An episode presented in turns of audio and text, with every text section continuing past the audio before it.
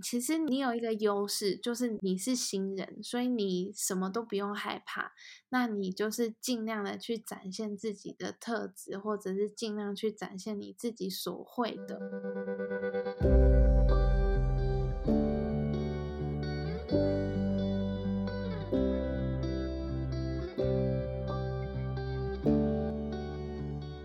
大家好，欢迎来到艾米之音。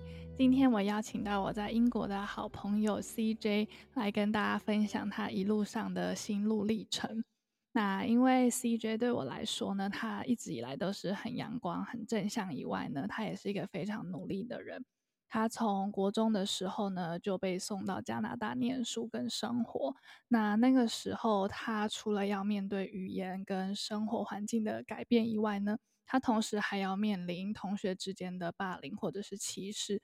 从加拿大毕业之后呢，他就决定回到台湾工作。进到了科技业之后呢，年纪轻轻就当上了 PM，还和公司一起外派到许多地方。那我们今天就请他简短自我介绍一下吧。Hello，大家好，我是 CJ。我想刚刚 Amy 已经把我的过去介绍得很清楚了。那我现在目前是在一间荷兰公司工作，产业是在离岸风力发电。嗯，超棒的。那你之前在加拿大的时候是先念什么专业？我在大学的时候我是念环境、环境与商业管理 （Environment and Business），这是呃台湾比较少讲到的科系，但基本上就是。讲呃要怎么样做环保，然后让呃绿能或者是减少环境的污染这方面的议题，要怎么跟商业做一个结合？那是什么原因让你就是从环境，就是明明是念环境，可是你回台回到台湾之后，却是去应征一个科技业的工作？哦，这就要说起，呃，大学的时候虽然是读环境商学，但是我们的我们要工作五个学期，那就是工作读书，工作读书，一直到毕业。那这个工作其实是，是实习，但其实你还是要经历一般人找工作的那个痛苦的过程，就是你在你要去应征，你要投超多履历出去，那个时候。我一开始在实习找实习工作的时候，第一份工作就很幸运的找在呃 AMD，它是一个做 graphic card 的，在做显卡的公司。然后可能因为第一份工作就就是开始在科技业上面找到工作，所以很顺理成章的，我接下来的第一份工作就找在广达，就是在做呃 PM 的工作。嗯。那你可以分享一下 PM 大概是在做什么吗？或者是 PM 所需要具备的特质吗？因为其实我的蛮多听众其实对于做 PM 这件事情呢，都还蛮有兴趣的。然后你也可以讲一下 PM 的完整名称是什么？PM 的完整名称就是 Project Manager。基本上，我觉得 PM 是属于一个。大家大众都还蛮适合，呃，很好切入的一个工作性质。因为其实说真的，PM 要有什么样的性质，其实，呃，我觉得就是最主要就是认真负责的态度，确保事情可以顺利的安排。怎么样安排是最好的情况？其实你在呃工厂里面，你就是在安排这些时程，你在掌控所有在呃厂内的 input output，每一天产线要投什么料，确保事情都顺利的发生，然后每一天的目标可以去顺利的达标。嗯，了解。简短来说，其实就是你要掌控呃整个部门啊，或者是整个公司，或者是工厂。掌控大家做的事情跟一些流程的安排。对对对。那因为就是你刚刚有说到说你现在是在做风力发电，那是什么样子的原因或契机让你想要就是在最巅峰的时期，就是在科技最巅峰的时期，然后毅然决然出国念书，然后再转到风力发电？我自己的话，因为对环境这一方面还是有一个热忱存在。为什么决定出国念书？主要的原因是，我觉得在台湾的职场上还是蛮看重学历的。在科技业的时候，呃，如果你是大学学历进去，你跟硕士学历进去，一定会有呃一阶的差别，那你的薪水也有差别。在科技业里面，你要从，譬如说，你要从大学毕业。呃的职等跳到硕士毕业的职等，你基本上也是花个两年的时间，那相当于就是读硕士的时间。所以那个时候我是想说，那这样子我还不如去呃多学习一点东西，因为我觉得那个时候我自己有点在呃停滞不动，就是没有没有真的在学新的东西了，就是比较安逸。对，有一点安逸，没错。嗯，了解。那我还是很好奇，就是你那时候从加拿大回来，应该也就才二二二三岁而已。那时候你就可以就是呃拥有很强大的竞争力，然后被公司外派到中国各个大城市。应该说，当初我在大学毕业的时候，呃。大家外派到外地其实是还蛮常见的，尤其是在科技业里面，你要有出国才会比较有呃，你才会实际上看到工厂在做什么。嗯。所以其实当初呃，基本上大部分的人都是到大陆吧，然后我自己是有去过上海、苏州还有四川。那其实我是也蛮喜欢往外地跑的，所以有这样的机会，我都会义不容辞的答应老板。嗯，了解。然后，所以你后来就是去英国之后就回来，然后就是就是很顺利的就去做了你心目中就是很向往的职业——离岸风力发电。对，其实回来呢，还是有一段时间是先去呃科技业。当初还还没有回台湾，还没毕业回台湾之前，我的呃前前老板他准备去呃富士康红海，嗯，他就有问我有没有兴趣跟他一起，就是去大陆打拼这样子，嗯，所以那个时候我也我也答应他了，嗯。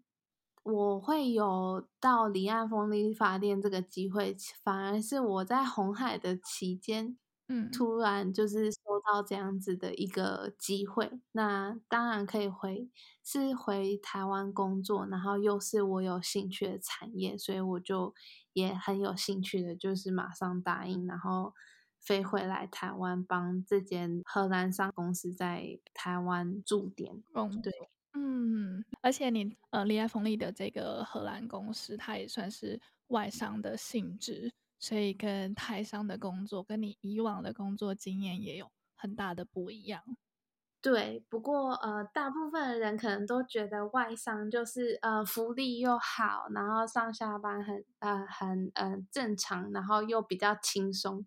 但其实我进来这间公司之后，其实是完全颠覆我对 外商的印象。怎么说？呃，可能因为产业有关系吧。我们是，我们是离岸风力发电下面的承包商，我们是实际上在海上施工的单位。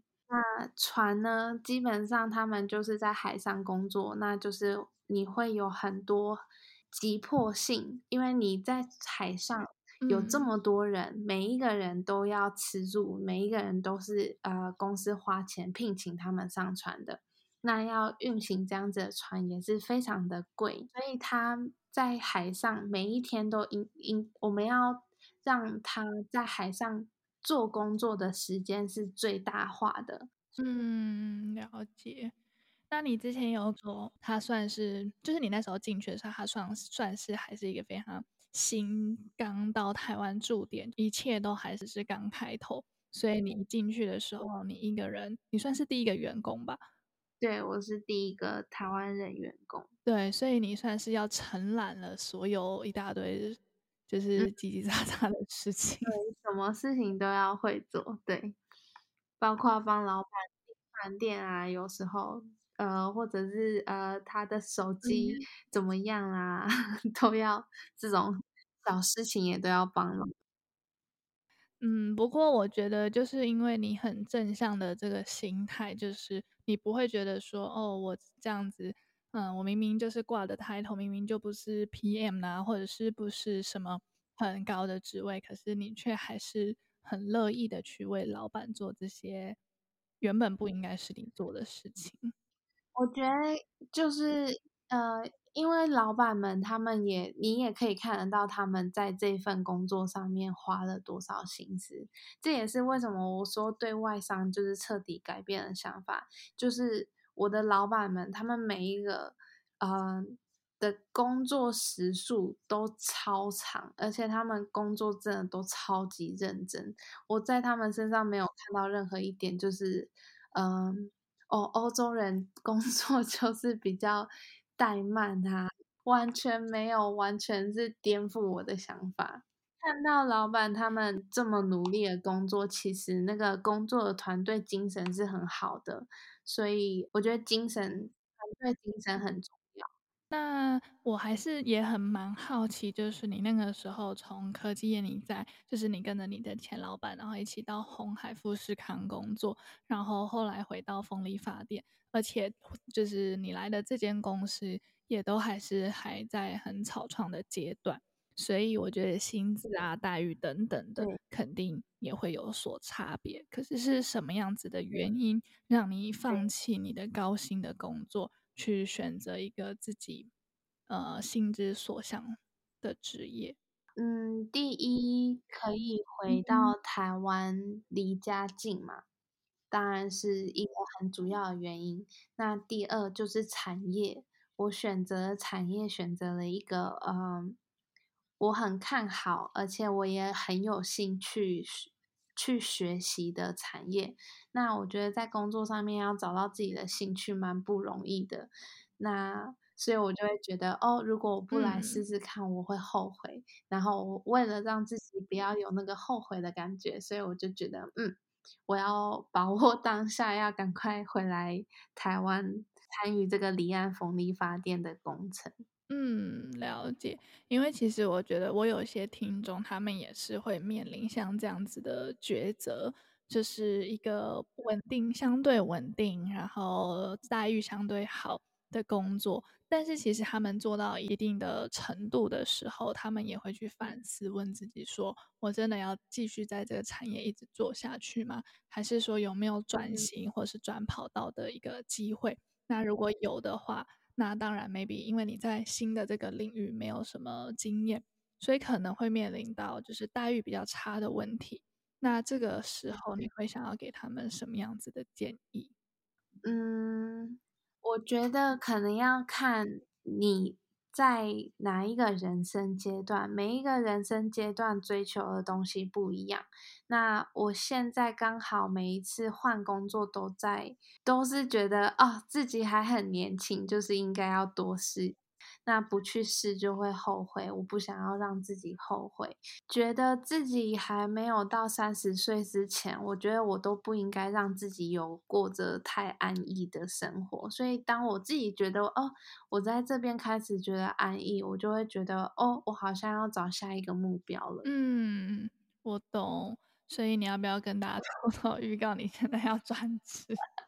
我现在呃呃，我在这个工作也待了两年，那呃两年也是经历蛮多的，从艺人公司到呃现在我们至少有差不多快要二十位在在台湾工作，嗯，真的很不简单，而且你一路上就是陪着公司打拼到现在这个样子。对，说真的，其实是如果要真的要离开，也是真的是非常的舍不得。但是我在同一个职位上面，其实已经做了两年，其实我的熟悉度，甚至不是我工作范围内的事情，其实我都掌握度蛮高的。嗯，也是刚好有新的机会来啦，不然原本自己是还还没有打算要真的找新工作。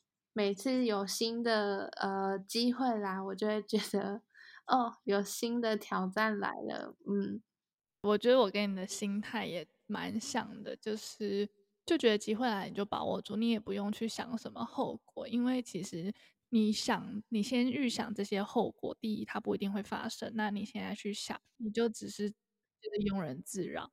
然后第二个，你想了，它发生了，然后你也无法去阻止它，那你不如就接受任何结果，对吧？但至少你不后悔，因为你做了。对。那因为我觉得。呃，虽然说机会啊什么的都是很看机缘，没有错，但有时候机会来了，你有没有办法把握住？那又是另外一个问题。所以我想要就是问 CJ 的是，就是你是怎么样让自己就是一直都保持很强大的竞争力，然后一直可以让自己处于一个不太容易被取代的一个性格跟特质？嗯，这其实我常常会跟我自己的我自己的家人分享，换到一个工新的工作环境，你前期的付出是非常重要的。前面几个月你的表现可以可以定你一生。真的哦？怎么说？怎么说？对，我觉得到了一个新环境，不管我觉得不管是在职来上啊，或者是在呃。其实我求学过程中，我是一个很常转学的小孩子。我大概国小就已经转过三四次，幼稚园也转两次，然后国中就更不用说，我国中转了三次，国中才三年呢。对啊，国中才。对，然后高中，高中也转了两次，所以我是一个很常转转学的小孩。可能是因为这样子，是在我的求学过程中，我是一个常常到了一个新环境，然后也适应很强。对，你就是一个到新环境的，所以你是被强迫你要去适应新环境，而不是环境去适应你。嗯。这样子的自觉的时候，你就会发现，哎，你刚到一个新环境，其实你有一个优势，就是你是新人，所以你什么都不用害怕。那你就是尽量的去展现自己的特质，或者是尽量去展现你自己所会的。嗯，那尊重你会跟你相符的人，自然就会靠近你，就会跟你当朋友。那跟你属于不同类的人，他基本上你也会很快的发现，嗯、呃，就是。楚河汉界就画起来这样子，那我觉得到呃在直癌上面的话，就是更明显。你到了一个地方，前期我觉得就是你要好开始打天下，你要开始布局，你要你一定要把自己调整在一个最好的心态。不过从零开始永远都是有一个好处的，因为你就是重新开始。你的呃人脉，你的朋友圈都是新的，所以有时候反而是一件好事。嗯、人家 说喜新厌旧不行，我们两个国文都很烂，不知道我们有没有用错。但我觉得喜新厌旧应该是真的是错误用法。我们不要怪 CJ 哦，因为他国中的时候就去加拿大，他中文应该是真的不是很好。好，那我觉得应该这一集应该差不多了。嗯非常谢谢 CJ 来跟我们分享他的经历，我觉得你的人生真的也非常的励志。也非常谢谢 Amy 有这个机会让我 参与 Podcast，人生第一次诶出场就，那你觉得感觉如何？很紧张，很紧张，但是蛮开心的吧？对，蛮开心的。好，那我们就下集再见喽，拜拜。拜拜。